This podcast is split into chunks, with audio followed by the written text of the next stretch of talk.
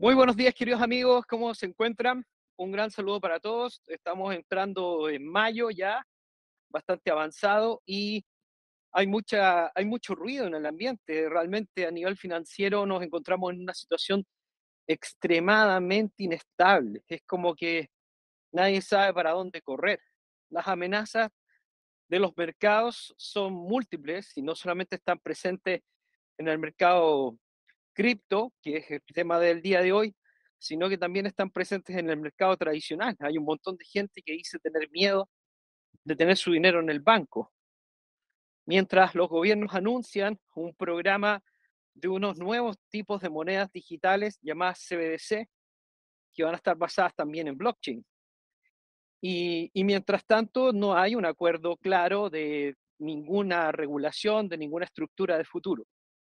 Así que el día de hoy vamos a hablar de las amenazas y las inconsistencias del mercado cripto que han hecho que yo lleve más de un año ya, cerca de 16, 18 meses, invitando a la gente a tomar resguardo o a salirse directamente del mercado cripto. Y en los últimos meses he reforzado mi posición, en los últimos tres meses, donde mi recomendación fue salirse del mercado cripto dentro de lo que uno pueda, obviamente. Yo también tengo algunas monedas en mercado cripto, también tengo algunas monedas en staking y no he sido obviamente una persona anticripto. Pero vamos a comenzar entonces la exposición el día de hoy sobre estos temas que pueden ser tan relevantes para el futuro. He recibido muchas críticas en las últimas semanas respecto de mi posición actual sobre, sobre el mercado criptoeconómico. Dicho sea de paso, voy a explicar mi, mi posición actual claramente, muy, muy claramente, y voy a explicar el por qué tengo esta posición. El tema es entender cuál, es la, la dinámica financiera que existe en este momento y por qué uno puede tomar una posición diferente de la que pudo tener, que además es lo lógico y lo normal en personas inteligentes. O sea, durante mucho tiempo nosotros hemos sabido que el gran engaño del sistema es de carácter financiero, que en realidad es de donde se ejecuta el poder. El poder no es exactamente los Estados Unidos, que es una de las confusiones graves que tiene el mercado internacional. El creer que el imperio es el imperio americano, el imperio de Estados Unidos. En realidad el imperio se ejecuta desde Estados Unidos, pero el imperio no tiene nación, no tiene bandera, no tiene raza, no tiene color. El imperio es el engendro más terrorífico que haya existido en la historia de la humanidad, porque el problema de este engendro, que es la clase dominante, es que este engendro no puede ser identificado con un país. O sea, nosotros no podemos decir son los americanos, son, son los de Israel, exactamente, o son Rusia, o es China, es el Partido Comunista, como muchos les encanta decir normalmente en redes sociales, e incluso se utiliza como discurso político en las campañas en las cuales nosotros también hemos caído engañados en más de una ocasión. El globalismo no tiene nación, el globalismo no tiene bandera, el globalismo no tiene madre, el, globalismo no tiene ley, el globalismo no tiene moral. El globalismo es un modelo político-económico liderado por diferentes actores en diferentes lugares del mundo que incluso no coinciden en raza, no coinciden en color, no coinciden en nada excepto en su ideología, que ha sido implantada durante prácticamente un siglo. Esta ideología vino a imperar el mundo, como ya lo hemos explicado en largas ocasiones, por lo menos en este canal, creo que en algunos otros también, a partir de, del hundimiento del Titanic, cuando se deshacen de la mayor oposición que se tenían en esa época y se instaura un modelo financiero desde la Reserva Federal hacia el mundo. La Reserva Federal siendo controlada precisamente por este poder globalista, que hasta ese minuto no tenían un poder sobre la sociedad, no eran un gobierno mundial, ni remotamente, pero al tomar el control financiero del sistema, al lograr imponer el dólar como la moneda de reserva mundial, se ven extraordinariamente favorecidos para hacer fluir este dinero que ellos tenían el control de la impresión hacia sus propias empresas, hacia sus, propias, hacia sus propios intereses. Y al principio este abuso no fue algo tan evidente, ya que el, el abuso fue solamente a nivel político y a nivel económico y no se extendió a otras materias como lo vemos en la actualidad, como la familia, los nacimientos, la ideología, la tecnología y otras áreas. Al principio el imperio solamente se ejecutó en forma económica, principalmente.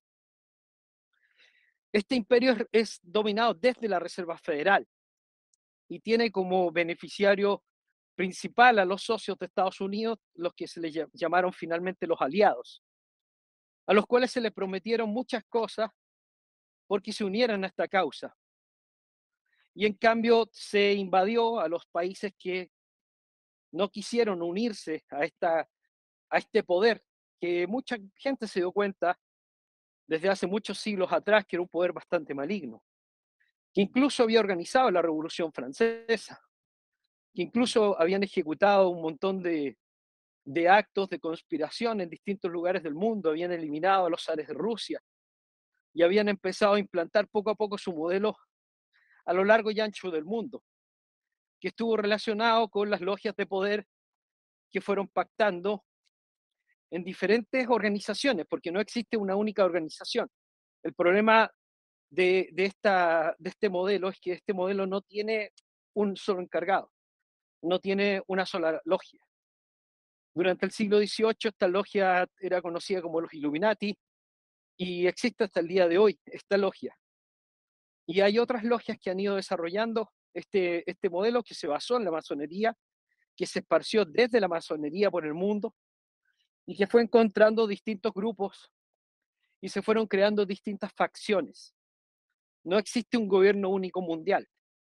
Existen facciones de poder que van pactando y van tomando acuerdos para irse repartiendo el pastel que es el mundo ya sea por, por regiones, o sea por categorías, o sea por negocios, y puedes encontrar a estos varones del dinero en todas partes. En tu país lo puedes encontrar.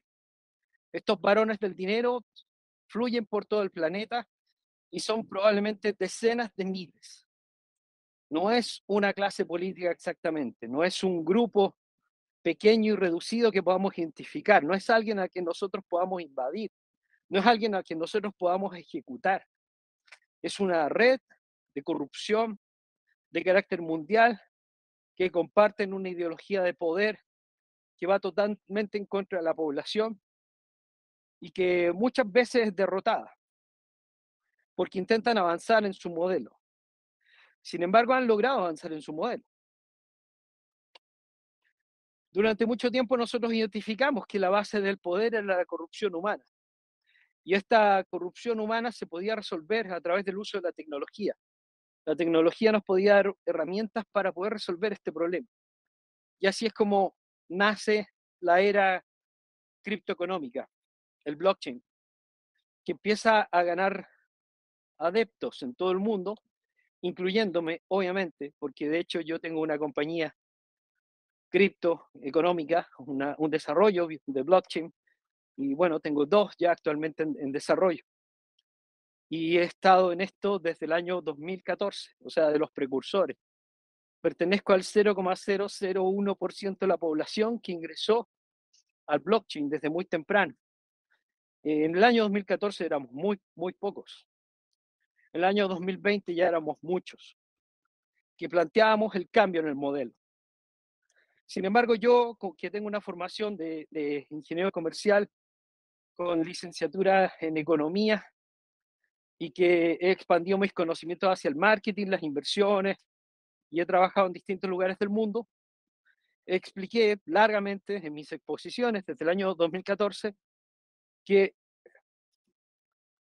la descentralización de la sociedad, si bien era apetecible, era técnicamente imposible de ejecutarse debido a que nosotros vivíamos bajo un modelo político, que quizá en el futuro, en 100 años, podría cambiar, pero que en la actualidad no va a cambiar porque el poder reside en estas estructuras políticas que fueron montadas por la masonería internacional en acuerdo con estas logias, y que es el modelo de la, de la república en donde nosotros votamos por ciertas personas que nos representan. Vencer ese modelo es técnicamente imposible en la actualidad. Un modelo de una falsa democracia que está montada en la cual se nos presentan proyectos y se nos presentan políticos que no son siempre exactamente lo que parecen ser. Dentro de estos grupos políticos, a veces surgen grupos políticos que durante un tiempo logran bastante independencia y así es como los países se van defendiendo un poco de que no estemos bajo una dictadura global, que no estemos bajo un gobierno único mundial, sino que estamos bajo una constante lucha de poderes entre la población y esta conspiración política. Y por lo tanto, mi planteamiento siempre ha sido, y llevo conferencias completas y hasta libros escritos explicando de que el modelo final va a ser un híbrido de carácter tecnológico, que va a venir a, regular la estructura de la sociedad porque el mundo escogió la era digital como su forma de avance. Y estamos avanzando en la era digital, algo que no va a retroceder. El dinero físico va a desaparecer, así nos guste, no nos guste, nos parezca o no nos parezca, porque la humanidad ya escogió ese camino. Y estamos avanzando año a año, mes a mes, década a década, en la expansión del modelo digital. Y vamos camino hacia un modelo que está cerca de la, de la visión del, mundo cyberpunk, en donde posiblemente la humanidad se, se, se haga correcciones genéticas, se haga modificación eh, biológica, cambiemos nuestros órganos y utilicemos muchísimas estructuras digitales, electrónicas, robotizadas, con inteligencia artificial, para regular gran cantidad de operaciones y funciones en nuestra sociedad. En las últimas semanas, meses, hemos estado hablando de que el salto tecnológico va a ser brutal. Estamos hablando de que en los 10, 20 próximos años va a haber un cambio tecnológico que va a ser de al menos, al menos, al menos dos siglos de desarrollo. O sea, va a ser tan rápido el cambio en estas próximas dos décadas que, que va a ser impactante para cualquier persona en el año 2043 mirar hacia atrás y ver que en el año 2020 vivíamos prácticamente en la era de las cavernas. Y debido a este conocimiento que tienen las clases dominantes, es que se han hecho diversos pactos en el mundo. La era cripto que se abre en el 2008 con la creación de Bitcoin ofrece una luz de esperanza a muchas personas a que haya alguna forma de regular la tecnología de una manera más humanizada, que es el blockchain, que son protocolos de confianza en donde nosotros no confiamos exactamente en los demás, ni tampoco en, la tecnología, sino que confiamos en la verificación del blockchain, en que, los pares nos, nos supervisamos entre sí y en que constantemente podemos estar supervisando nuestras acciones y, nuestras actividades. Este modelo se expandió en el año 2015 a través de la legislación que impulsa la CFTC eh, a través de su presidente, director, no me acuerdo cómo, cómo se denomina, que es colocado por Barack Obama en esa posición y quien impulsa una legislación mundial, porque la impulsa Estados Unidos, después de Alemania, para que las criptomonedas que en ese momento era criptomonedas, y no era blockchain. Y el blockchain en general, eh, los tokens digitales fueran aceptados como commodities. Esto no te puedo decir por qué. O sea, no te puedo decir yo exactamente por qué el gobierno de Estados Unidos acepta hacer eso. O sea, no tiene ninguna lógica que el gobierno de Estados Unidos acepte que existan movimientos digitales irregulares, ilegales, inrastreables, que no paguen impuestos y que no declaren. Algo completamente en contra de, de lo que significa el gobierno en sí, de, que, de lo que significa el gobierno. Más aún ante una creación digital, decirnos que son iguales que las bananas, cuando no son evidentemente igual que las bananas. Deberían tener su propia regulación y su propia denominación. porque no son ni acciones, ni valores, ni son bananas, ni son ni es petróleo exactamente, es algo, es algo diferente. Y más aún por la naturaleza de, los tokens, que vamos a, detenernos luego en, esa idea. Y entonces se empieza a desarrollar toda una locura en el mundo cripto porque se crea un limbo financiero, una especie de permiso extraño, de que cualquier persona puede crear cualquier cosa, no tiene que responderle a nadie, no tiene que explicárselo a nadie, puede hacer grandes sumas de dinero de manera totalmente inmoral y poco ética, ilegal. No, no hay ninguna restricción al respecto porque no hay ninguna regulación. Y luego transferir ese dinero a su cuenta bajo el conocimiento del gobierno de los Estados Unidos. Algo que es absolutamente absurdo, pero que crea la burbuja cripto. Porque a partir del año 2015 que empieza a elevarse de una manera brutal cripto, pero aceleradamente. Yo entro en el año 2014, después del anuncio de Alemania, y a partir de ahí yo empiezo a integrarlo en mis conferencias de finanzas, donde yo advertía que iba a venir un crack mundial en el año 2020 en el World Trade Center en México, donde hacía charlas habitualmente sobre el mercado de inversiones y sobre los potenciales eh, peligros que existían del 2020 en adelante con la Agenda 2030.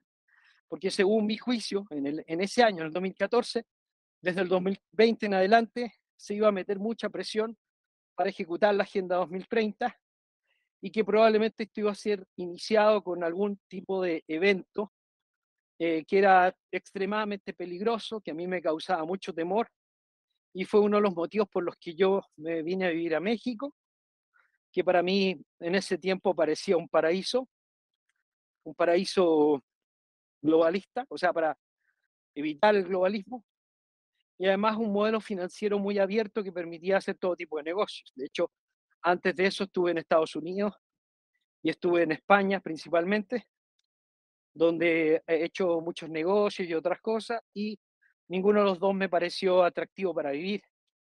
Más aún porque soy una persona de habla hispana, que tiene costumbres hispanas y que la verdad es que me gusta mucho eh, mi cultura, mi cultura hispana. Por ese motivo también España siempre fue una, un, lugar y un, y un objetivo importante. Pero al darme cuenta del nivel de control que existía en, en Europa y la presión político-social del globalismo en Europa, yo opté por quedarme en México.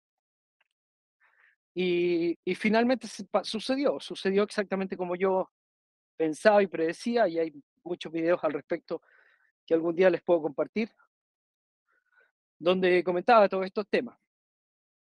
En el 2020 se ejecuta la pandemia y empieza a avanzar la Agenda 2030 de manera violenta, porque no puedo decir otra cosa, de manera violenta.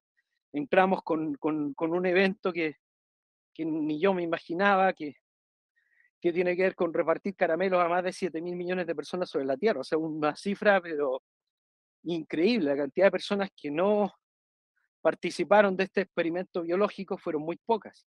Y se anuncia que los verdaderos efectos de, de, este, de este plan los vamos a ver desde el 2025 en adelante. Y es que en el fondo las personas que participaron de este experimento tienen una bomba de tiempo dentro de sus organismos que puede estallar en cualquier momento y que al parecer está programada para estallar desde el 2025 en adelante.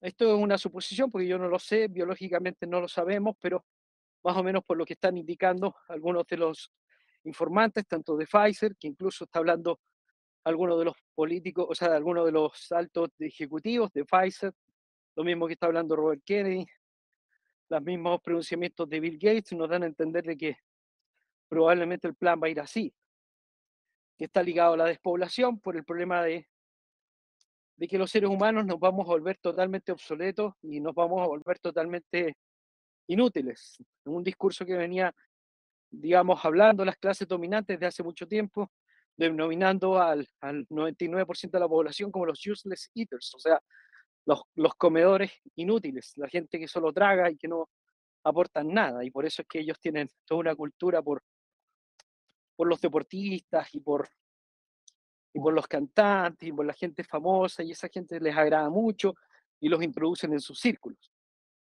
porque les gustan las personas que quizás hacen mayores aportes que, que, la mayoría de la población. Y tiene que ver con la idea masónica del depredador y el depredado, donde el, depredador no siente culpa del depredado y hay una gran cantidad de, de material al respecto.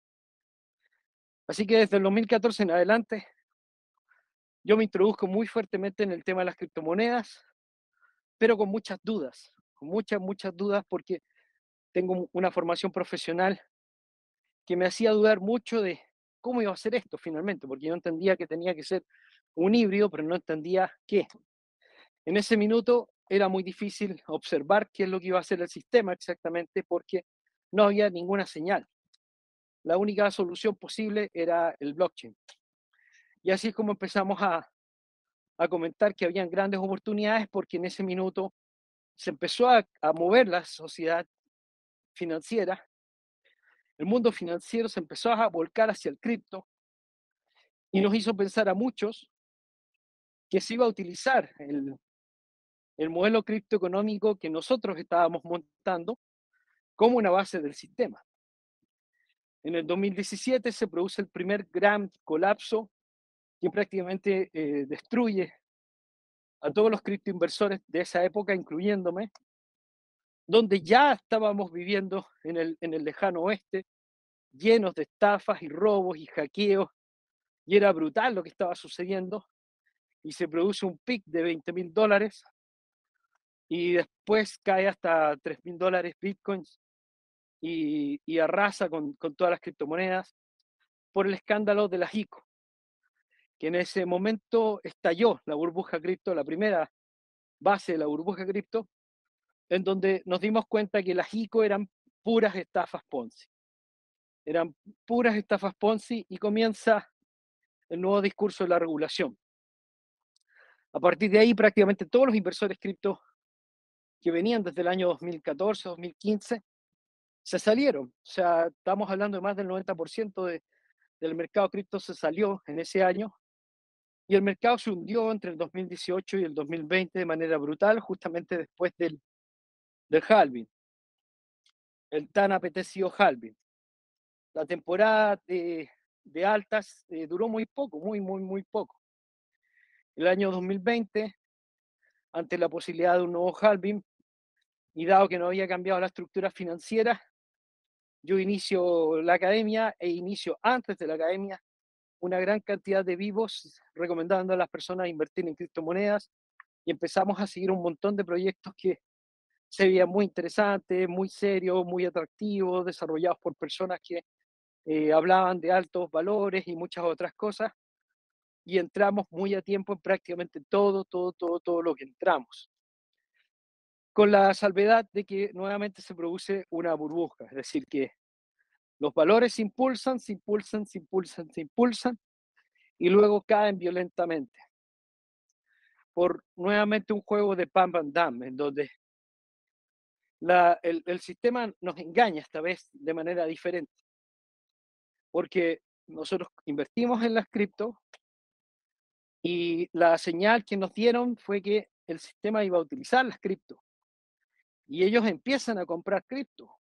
Los bancos empiezan a comprar criptos. Y se habla de que los bancos podrían transferir al menos el 2% de su riqueza a cripto. Y eso hace que yo y muchas otras personas entremos masivamente al mercado cripto y como entramos a tiempo, porque fuimos más o menos astutos y atentos, hicimos una gran, gran, gran cantidad de dinero.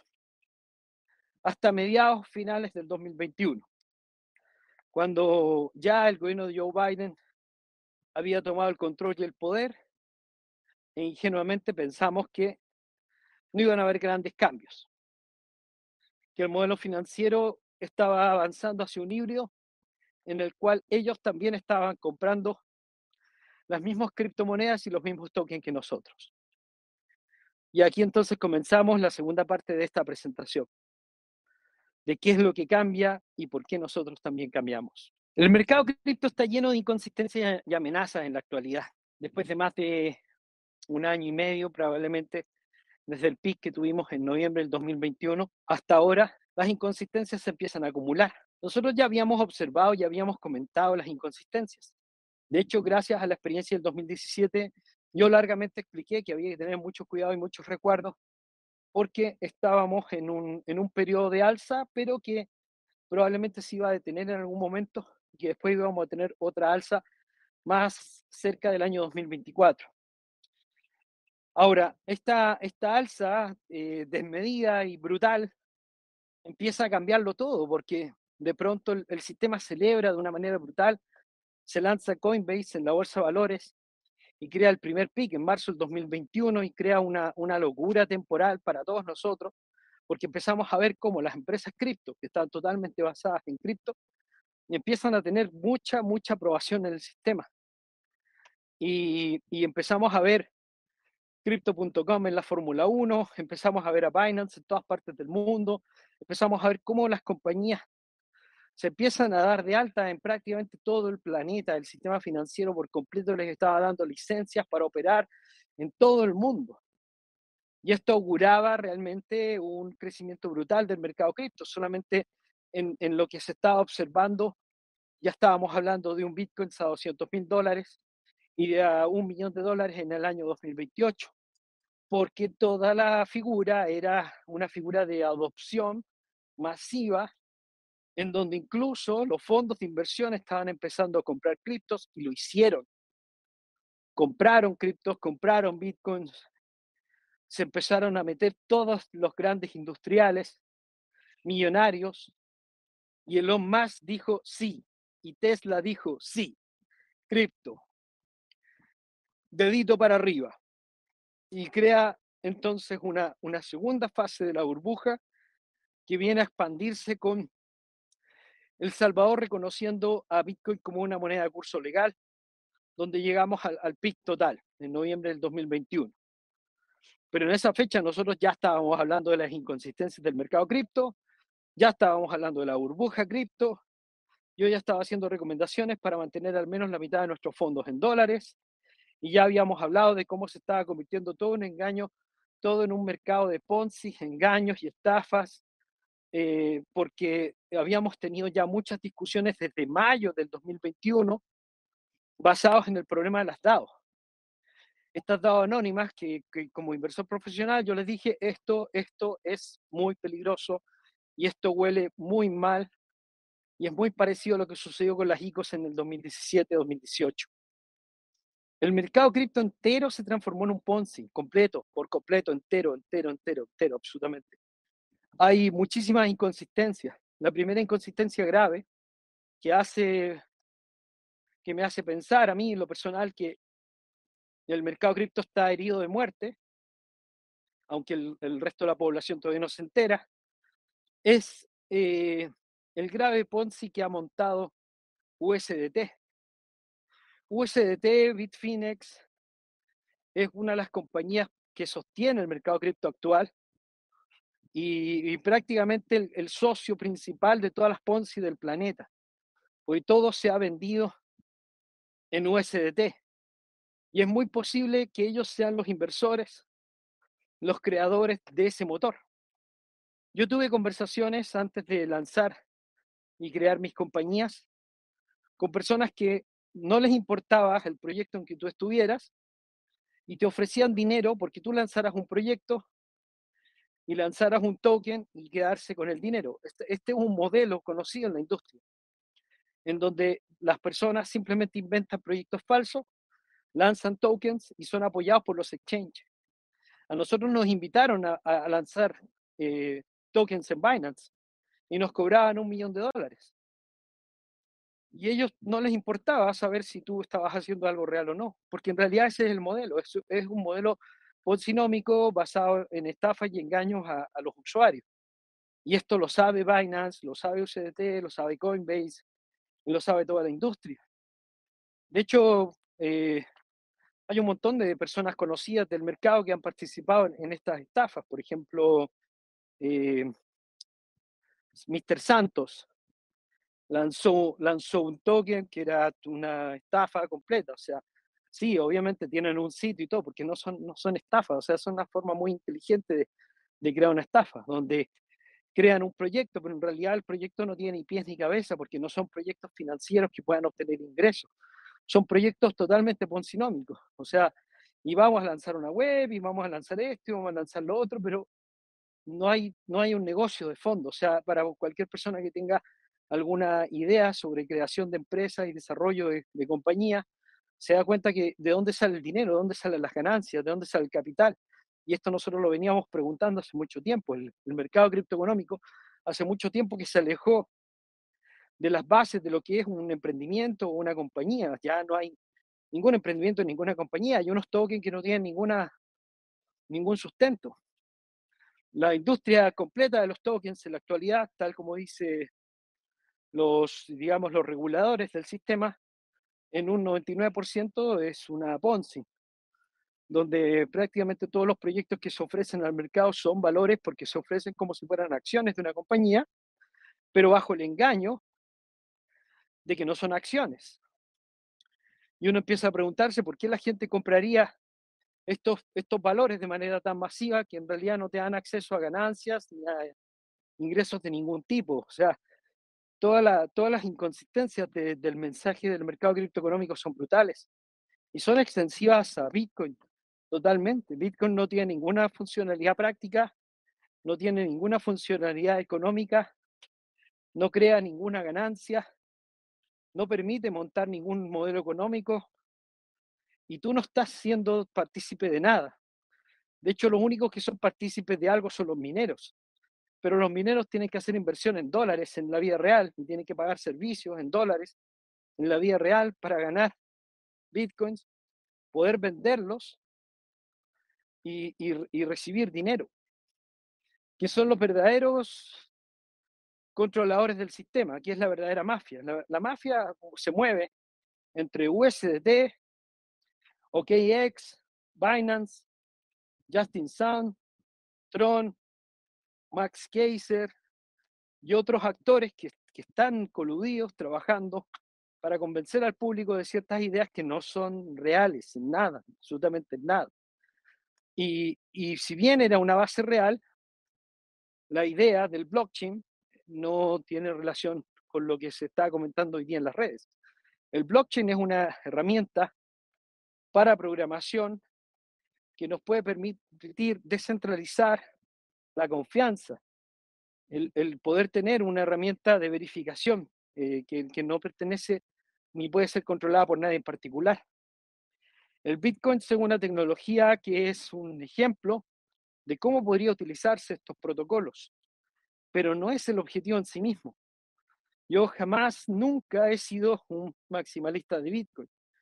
Jamás, nunca he sido un inversor de Bitcoin muy, muy avanzado. Lo que he sido siempre, absolutamente siempre, y todos mis cursos y todas mis eh, conferencias e intervenciones han sido a favor del blockchain. El blockchain como herramienta de programación. Porque en realidad el blockchain es el avance tecnológico, no el Bitcoin. El Bitcoin está muy lejos de ser un avance tecnológico. Y, el problema es que el Bitcoin ha sido un gran Ponzi que que ha entregado gran cantidad de dinero. ¿Por qué digo que es un Ponzi? Porque en realidad la única forma de ganar dinero es que otra persona compre el, Bitcoin a un precio más alto que tú y no hay más. No hay una demanda real, no hay un uso real.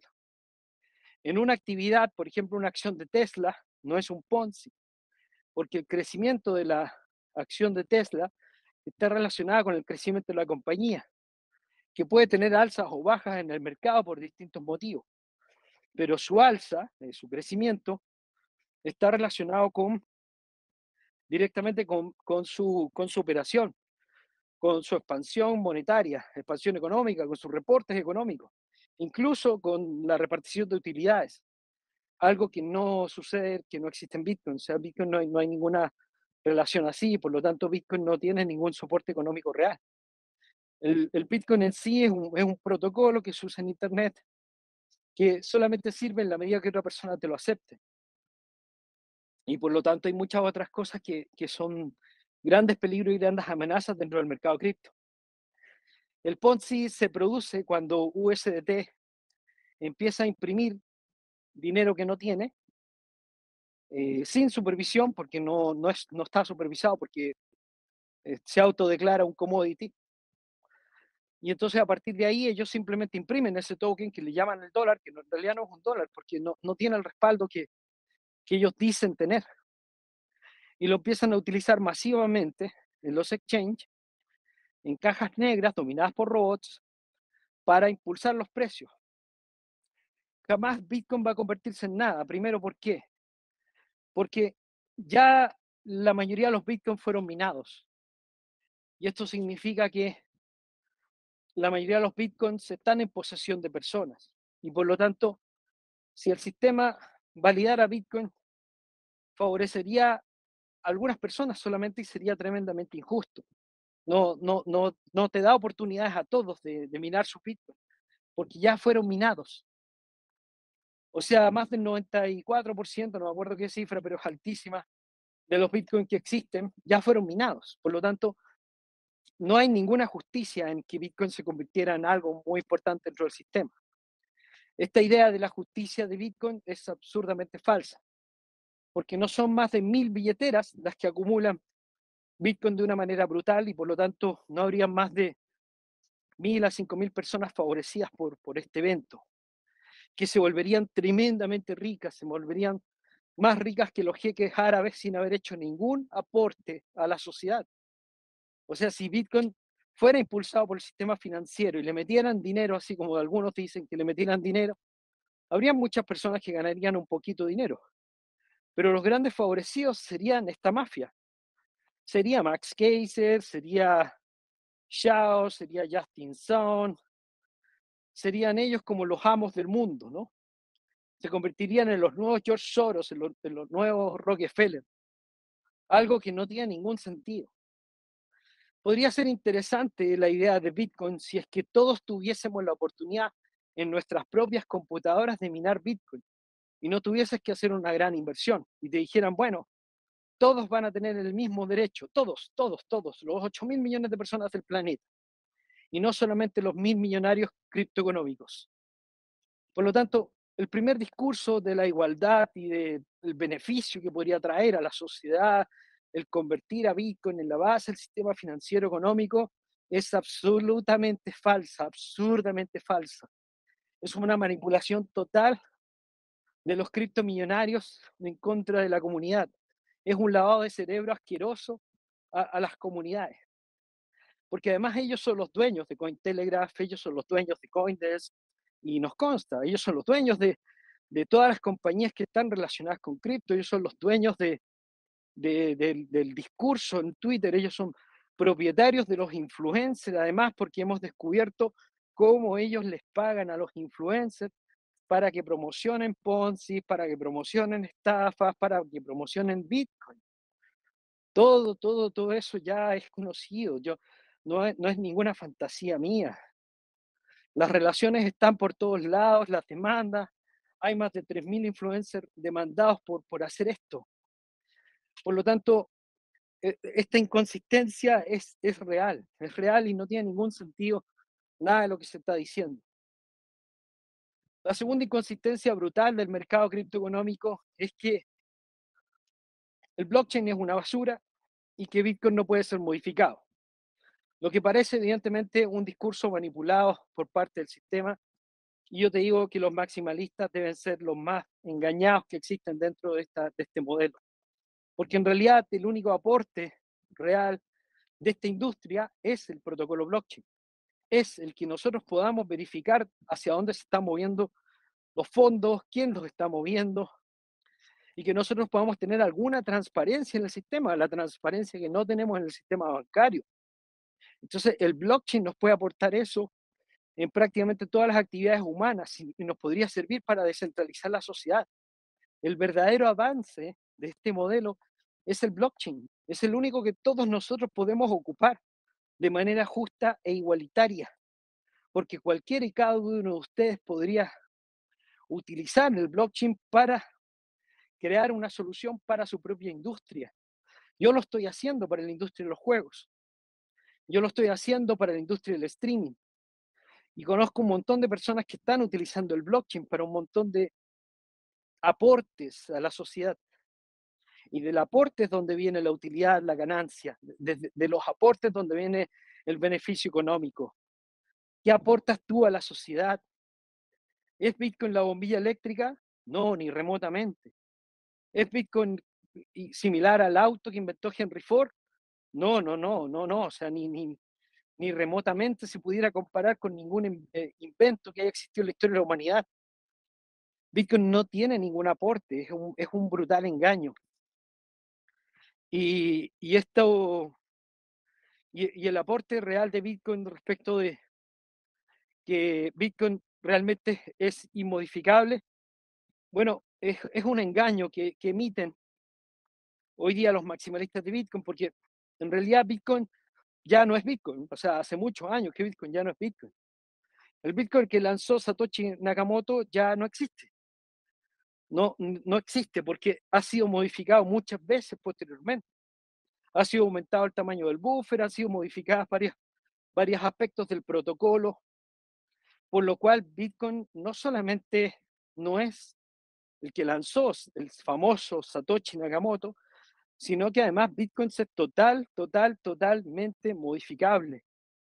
Bitcoin podría ser completamente destruido por cualquier grupo de personas que se pongan de acuerdo que controlen el 51% de los mineros. Es decir, que si realmente el sistema quisiese destruir bitcoins o alguien quisiese aprobar, apoderarse de bitcoin, no le costaría tanto dinero tendría que solamente tener una potencia de hash superior a la del 50% de los mineros que existen en el mercado. Y eso no es tan caro como ustedes creen. Costaría pocos miles de millones de dólares apropiarse del Bitcoin. Tener más del 50% de los mineros y imponer un software diferente porque se impone en la red un software diferente y se hace a través de los distintos protocolos. Recordemos que hay una persona a cargo del proyecto Bitcoins después de que se va a Satoshi, que yo lo presenté el otro día, que no me acuerdo el nombre exactamente en este minuto, que queda a cargo como del consejo de Bitcoin, que queda a cargo de la página web de Bitcoin, que es una página web que actualmente se dirige desde un grupo propiedad de Microsoft, ya no es, no es propiedad de ningún libertario de la Internet, desde donde se comparte el protocolo de Bitcoin. Y si, y si es que hay un acuerdo y se comparte ahí otro protocolo de Bitcoin, Bitcoin podría cambiar. Esto podría incluso hacer que Bitcoin sea infinito. O sea, incluso podrían imprimir 100 millones de Bitcoin. Y no hay ninguna dificultad en hacerlo. Todo lo que te han dicho de que Bitcoin es inmodificable y que jamás va a cambiar y que solo existe no sé qué y la cuestión y, todas las barbaridades que dicen son todos falsos, es todo mentira en cualquier momento Bitcoin podría cambiar. Y seguramente va a cambiar durante las próximas semanas, porque además tenemos una siguiente amenaza e inconsistencia, que es la amenaza técnica. El, protocolo Bitcoin fue creado en el año 2007 con computadoras del 2007 de muy poco poder de análisis lógico.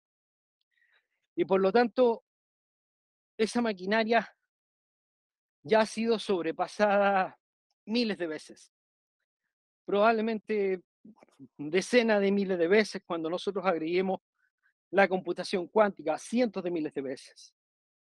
Si nosotros pudiésemos a trabajar esta nueva capacidad lógica y tecnológica y la, pudiésemos, la, la, pusiésemos a, a tratar de resolver o mejorar la minería de Bitcoin o los algoritmos, realmente ya no tenemos tanta dificultad. Y por lo tanto, la idea de que Bitcoin podría durar 100 años más es absurdo, es estúpida. Es, es lo más absurdo que existe en la historia. Bitcoin tiene una capacidad técnica que ya ha sido total, totalmente sobrepasada por las nuevas computadoras. Y esto significa que el modelo criptográfico podría ser destruido y resuelto durante las próximas semanas o meses o años. La pregunta no es si va a ser resuelto, la pregunta no es si va a, a, ver esto alguna vez en la vida. La pregunta, la respuesta no es que sea imposible. La, única pregunta es cuándo. ¿Cuándo, dónde y quién? ¿Qué hacker va a tener capacidad de computadoras cuánticas o muy avanzadas, para allá lo que creas de las computadoras cuánticas. ¿Quién va, a tener, ¿Quién va a tener acceso a esas computadoras que solamente tienen acceso a las agencias y lo puedan aplicar en blockchain para abrir billeteras, abrir wallets, para hackear eh, Bitcoin o para destruir la red Bitcoin? En los últimos días nosotros hemos observado cómo la red Bitcoin acumuló el día de ayer un récord de 500.000 operaciones sin ejecutarse. Esto es un escándalo. Esto es absurdo. Si esto le sucediera al Banco Santander, nosotros estaríamos todos en Twitter burlándonos. No, no, no puede haber una supuesta criptomoneda que se tarda 20 horas en hacerse una operación. Esto no tiene lógica. No, no, técnicamente Bitcoin está muerto, está fallecido, Bitcoin ya falleció. O sea, nosotros tenemos hoy día una criptomoneda que no se ajusta a los tiempos modernos, que tiene una velocidad ridícula. Estamos hablando de que está, estamos cerca de las 20 horas en la actualidad. Si tú haces una transferencia a Bitcoin, tu transferencia puede tardar 20 horas. Hoy día. Ahora, antes de entrar al vivo, habían más de 430 mil operaciones en fila. Bitcoin tiene la capacidad de, de, de, ejecutar 600 mil operaciones diarias. 600 mil operaciones diarias. Es una cifra ridícula. Por lo tanto, la idea de que Bitcoin podría tener alguna supervivencia en el mediano o largo plazo es absurda, no, no, no, no tiene ninguna base técnica. Técnicamente puede ser destruido fácilmente por supercomputadoras, no tiene la capacidad de expandirse. Con una pequeña, con, con una pequeña demanda, pequeña demanda, pequeñísima demanda, de más de 600.000 operaciones diarias, Bitcoin colapsa, se tardaría más de 24 horas en, en ejecutar. O sea, se mandaron un millón de queries a, Bitcoin en un día y que por lo tanto la idea de que podría servir para algo no, no, es, no, es, no es correcta en ningún caso. Voy a hacer un pequeño break para que me comenten si me están escuchando porque se largó a llover aquí y me tengo que mover. ¿Me están escuchando?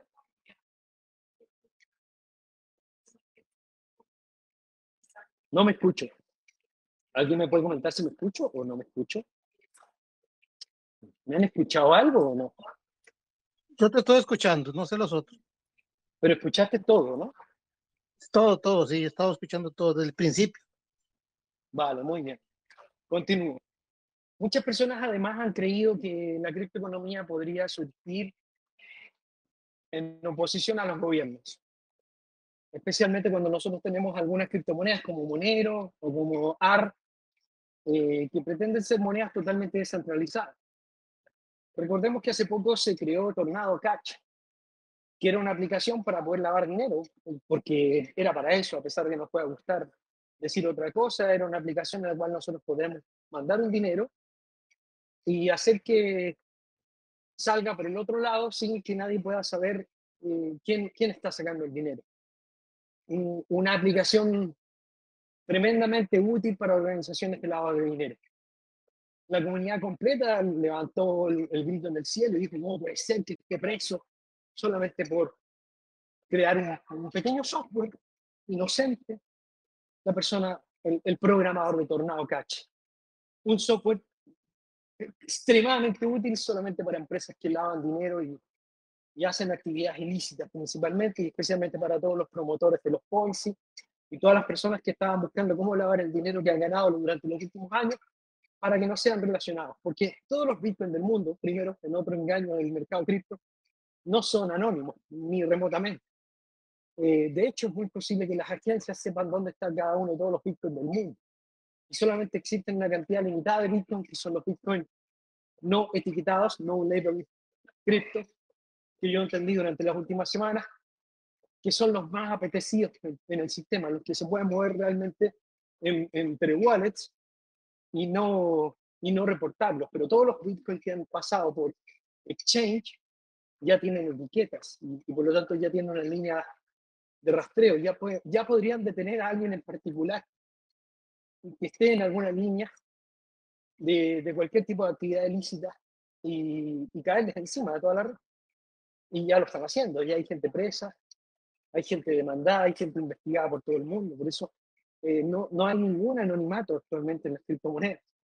Menos aún cuando Vitalik ingresa en, en la última modificación de Ethereum, Shanghai creo que se llama, no, no me acuerdo porque ya tampoco me interesa, Chapela, eh, en los IP dentro del sistema cripto, es decir, que cualquier operación cripto deja registrado el IP. Algo que la comunidad completa ha pasado en forma inadvertida, nadie lo ha comentado en Twitter, eh, que me llama mucho la atención y me demuestra que en realidad aquí hay un, hay un acuerdo de, de unos y otros eh, por una modificación total del sistema. Y, y por lo tanto, no, no se puede trabajar fuera del, del, del gobierno, porque en realidad el sistema financiero es un sistema legal, eh, acordados, que todos utilizamos. Y por lo tanto, que hayan personas que tengan ventaja dentro del sistema financiero no parece algo muy lógico, no parece algo muy real, no parece algo muy atractivo tampoco en ningún aspecto. O sea, lo normal es que todos tengamos las mismas, o sea, que tengamos una igualdad en el sistema. O sea, no puede ser que porque yo tengo una empresa y pago impuestos y y cumplo con todos los requisitos de la ley, una persona pueda de forma digital trabajar de una manera totalmente anónima, no pagar impuestos, reducir los costos de mis operaciones, competir conmigo y hasta quebrar mi empresa, y, de, y más aún de manera anónima. No, no, eso no, no parece lógico en ningún aspecto, nada de lo que está diciendo la comunidad criptoeconómica en la actualidad parece lógico. Evidentemente tienen que haber regulaciones y tiene que haber cumplimiento de la ley. Alguien se tiene que hacer responsable de los proyectos.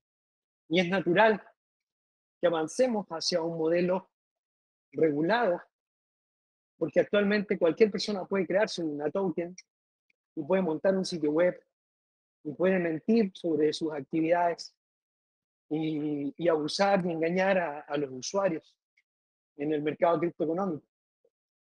En las nuevas redes reguladas no se van a poder emitir tokens no se van a poder emitir tokens si tú no eres el responsable legal, si no cumples con los requisitos de la ley.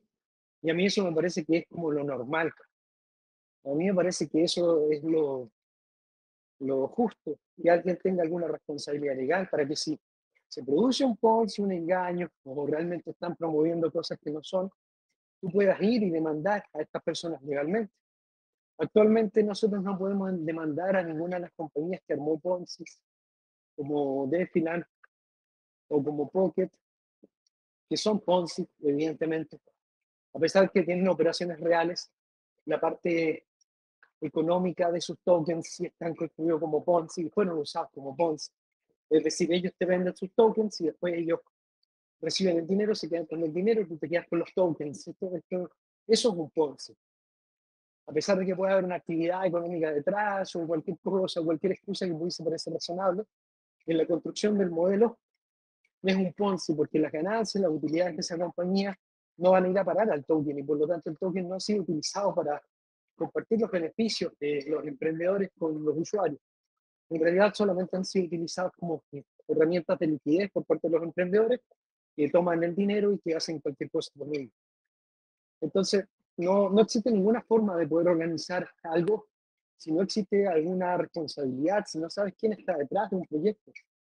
Si no sabes quién está detrás de un proyecto, entonces ya estamos empezando a hablar de cosas que, que, va, que, que probablemente van a terminar mal. El anonimato nunca ha sido muy bueno, a pesar de que hay muchas personas que luchan en Internet por el anonimato. Eh, el anonimato tiene algunos valores, pero también tiene algunos peligros por lo tanto es complicado, especialmente a nivel financiero, el, anonimato y, y, el no rendir cuentas, el que no haya nadie con responsabilidad legal. Todo ese discurso no tiene ningún soporte, ninguna base, probablemente no, no parece que pueda haber nada. Y la amenaza principal es que evidentemente todos los organismos financieros del mundo están en contra de esa idea, todos, absolutamente todos, y el acuerdo general es que la regulación va a instaurar un modelo mucho más lógico, justo, razonable, legal y no anónimo en, ningún caso. De hecho, es muy probable que todas las billeteras estén ligadas a la identidad digital para que ninguna persona pueda hacer nada sin que se sepa exactamente quién es. Esto puede tener muchas amenazas y las tiene, pero al mismo tiempo tiene muchos beneficios, porque evidentemente nosotros no podemos tener una, una, una economía totalmente negra. Ahora, ¿va a existir la, la, economía anónima? Claro que va a existir, pero no va a tener los grandes flujos que, que va a tener la economía formal. Y probablemente no solamente no va a tener los grandes flujos, sino que va a ser muy difícil salir de una economía a otra.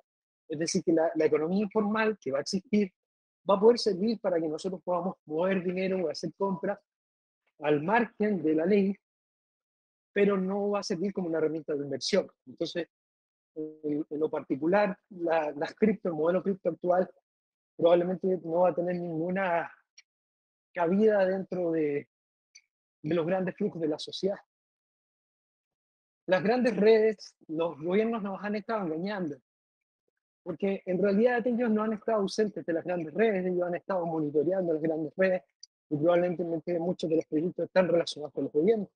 Recordemos que Chain hace más de 3, 4 años que estaba yendo a las reuniones del Foro Económico Mundial, igual Gavin Wood, igual Vital Buterin, y solamente son tres de los miles de nombres de, de líderes de proyectos que estaban participando de este sistema. Sam Backman estaba trabajando directamente con los demócratas, con el gobierno Joe Biden. Muchos de ellos estaban trabajando con Zelensky, estaban movilizando dinero que se recibía desde los grandes fondos y los redirigían. Eh, es real que los rusos también están dentro del sistema criptoeconómico, los norcoreanos, los iraníes.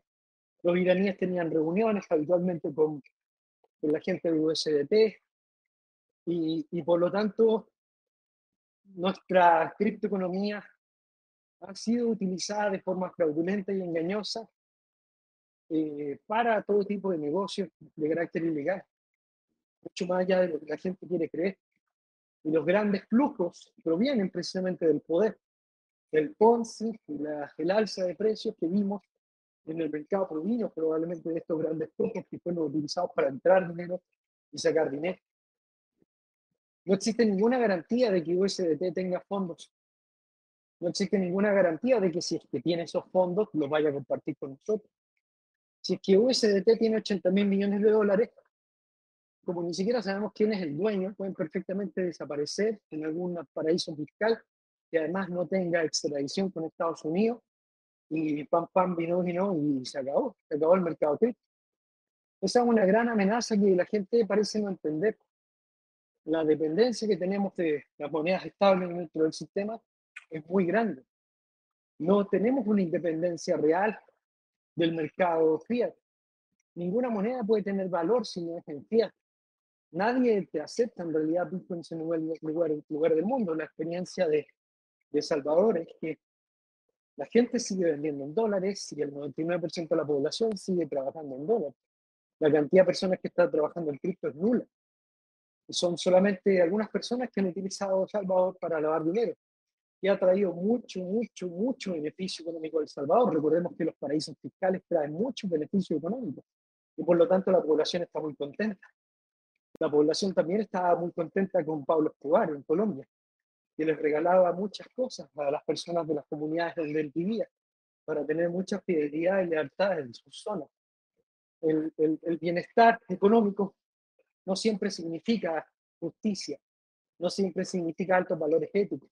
Recordemos que todo el mundo del bien de la OTAN y todo el discurso del buenismo de, los controladores del sistema proviene de autoasignarse valores morales superiores a, a los demás y haber luchado contra ciertas fuerzas que al final quizás no es tan real como todo el tema de de Alemania y demonizar a, a sus enemigos, ¿no?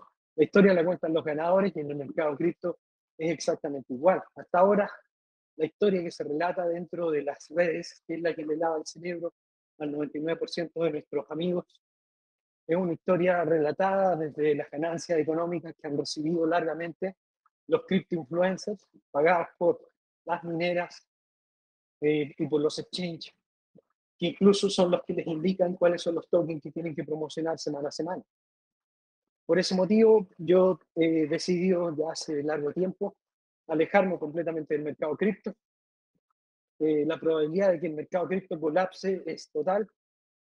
Tenemos muchas fundamentales de carácter técnico que nos indican que podría colapsar el mercado cripto simplemente por la, por la presión técnica que pudiese recibir Bitcoin. O sea, en la actualidad tú puedes programar un bot de token BRC20 que corren sobre la red Bitcoin como PepeCoin y todos estos nuevos memecoins que andan dando vueltas, que han estado colapsando la red Bitcoin y meterle 5 millones de operaciones en un día, se podría tranquilamente, con bien poco dinero, y prácticamente destruir el mercado cripto en, unas pocas horas.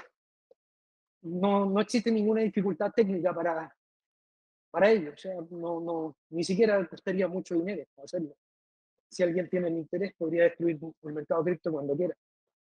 Existe además otra, otra gran amenaza, en resumen, que es la amenaza de que alguien quisiese controlar Bitcoin, que solamente le costaría comprar algunas computadoras para aumentar el poder de hatch y tener el control de la mayoría del poder de hatch.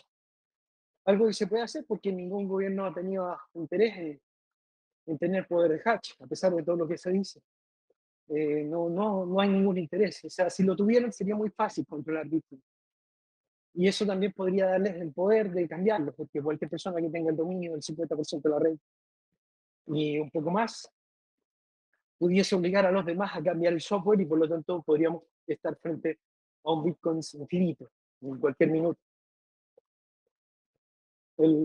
la otra amenaza, que es la amenaza financiera, es que el respaldo de Bitcoins es realmente el mercado de las monedas estables. Se sabe que la regulación de las monedas estables va a salir tan pronto como este año y que esa regulación probablemente va a destruir al mercado de las monedas estables, porque les va a exigir una auditoría que no pueden realizar porque son muy pocas las monedas que tienen algún tipo de respaldo económico. Y la moneda principal, que es USDT, que es la que soporta el mercado, que tiene 82 millones de dólares, es muy probable que, que no los tenga. Y si es que tienen 82 millones de dólares, a mí se me hace muy difícil creer que se lo van a entregar al gobierno para que respalden la moneda y poder seguir existiendo. Y seguramente algo así va a ser el acuerdo. O sea, ok, ok, ok, tienes una moneda de 82 millones de dólares, perfecto. Deposítalo en esta cuenta para que puedas estar autorizado a seguir operando. O sea, ante algún tipo de, de solicitud gubernamental, yo no creo que ninguna moneda estable tenga la capacidad de sostener el sistema. Es más peligroso aún porque en el caso de USDT, principalmente se mueve dentro de la red de Tron. Y yo me pregunto, ¿quién mierda trabaja en la red de Tron? O sea, ¿quién opera en Tron? Yo no entiendo cómo puede ser que el, el 60% del capital cripto real que existe en el mundo esté dando vuelta en una moneda que controla una sola persona llamada Justin Sun, que además ya tiene demandas por estafa y que es una persona súper, súper, súper, súper cuestionable, extremadamente cuestionable. Y es la persona que tiene a cargo la mayor cantidad de dinero dentro del sistema en que ha lanzado la nueva moneda TUSD, donde están moviendo nuevamente la Ponzi. ¿Cuánto va a durar eso? Bueno, a mí se me hace que, que, que no va a durar mucho. Y la última es la regulación. Porque cuando tú ya estableces una regulación en la cual las criptomonedas son trazables, en la cual las criptomonedas pagan tenencias, en las cuales las criptomonedas pagan impuestos, se hacen mucho menos atractivas que las acciones. Además, las criptomonedas no tienen derecho a ningún tipo de beneficio. Si es que realmente hubiera una actividad económica superior dentro de una red y, y esto generara dinero y ganancias, lo más probable es que las generen para los accionistas de, de estas redes eh, o que se hagan negocios diferentes en estas redes. Eso ya lo estamos viendo en Ripple Labs, por ejemplo, los dueños de XRP y en un montón de otras compañías. El mismo Vitalik Buterin es muy probable que sea socio comercial de JP Morgan. Lo digo con toda la, digamos, la transparencia, porque la red Onyx es una red de Ethereum, es un clon de Ethereum, pero que está montado para una de las corporaciones más peligrosas que existen en el mundo a nivel financiero. Es muy probable que los más grandes millonarios del mundo cripto ya están trabajando por el sistema hace, hace muchos años atrás. Los gobiernos hace poco nos revelaron de que las redes gubernamentales y corporativas ya tienen más de cinco años de operación. Nosotros no, ni siquiera sabíamos que existía hasta este año. O sea, yo, yo me, me vine a desayunar este año cuando me di cuenta de que estas redes ya habían sido creadas hace mucho tiempo y que no hay una, hay decenas, decenas. Y yo he conocido compañías que ya están montando eh, las redes para un montón de gobiernos y que van a lanzar tokens y van a lanzar un montón de productos que además van a competir con los actuales. O sea, ¿qué va a pasar cuando lancen la acción de Tesla tokenizada? ¿Qué va a pasar? Que va a ser mucho más atractivo invertir en, en acciones tokenizadas, en propiedades, en cosas más reales, que, en el Ponzi que hemos estado invirtiendo durante las últimas semanas, meses y, y años. Y por lo tanto la probabilidad de que la gente prefiera las redes donde no tiene seguros, donde no tiene garantías, donde no tiene respaldo, a mi juicio es bastante baja. O sea, yo no, yo no lo veo por ninguna parte. Por lo tanto, yo hace mucho tiempo venía comentando que esto ya no iba para ninguna parte. En mayo del 2022 hablamos de si era el fin de la burbuja cripto en, el podcast. Y desde marzo del año 2022, yo venía explicando que esto ya se había acabado y que esta era una etapa en la cual había que retraerse, salirse un poco de cripto y esperar hasta el 2024, digamos finales del 2024. En la actualidad ya obviamente creo más o menos lo mismo, pero con la diferencia que yo no creo que, que ya el 2024 pueda ser interesante y que el halving va a servir como una herramienta de engaño para la población, pudiese ser muy atractiva, pero que en cualquier momento alguna de las amenazas cripto va a terminar destruyendo el mercado y creo que las he explicado de manera ordenada y espero que me hayas entendido. Yo no soy anticripto. De hecho, soy muy, muy pro blockchain. Pero lo que sí entiendo es que las criptomonedas como tal probablemente tienen los días contados y que por lo tanto como herramientas de inversión ya no son muy útiles. Así que yo no recomendaría permanecer ni en Bitcoin ni en ninguna criptomoneda en el mediano plazo, porque cuando Bitcoin caiga, que va a caer, no sabemos cuándo exactamente, eh, va a caer todo el mercado, va a caer toda la industria de precios. ¿Bitcoin podría desaparecer? Sí, podría desaparecer pero seguramente si Bitcoin es afectado, los minores podrían ponerse de acuerdo para bajar, para hacer que sea más fácil minarlo, para poder producir más Bitcoin y hacerlo más accesible. Eso puede pasar. Por lo tanto, Bitcoin puede seguir existiendo, pero no al valor que tiene actualmente y no en la forma técnica que tiene actualmente. Y ese también es un grave, grave, grave riesgo. Así que, bueno, queridos amigos, eso sería todo el día de hoy. Nos vemos hasta mañana, pasado, no sé cuándo, pero mañana o pasado seguramente tenemos otro podcast.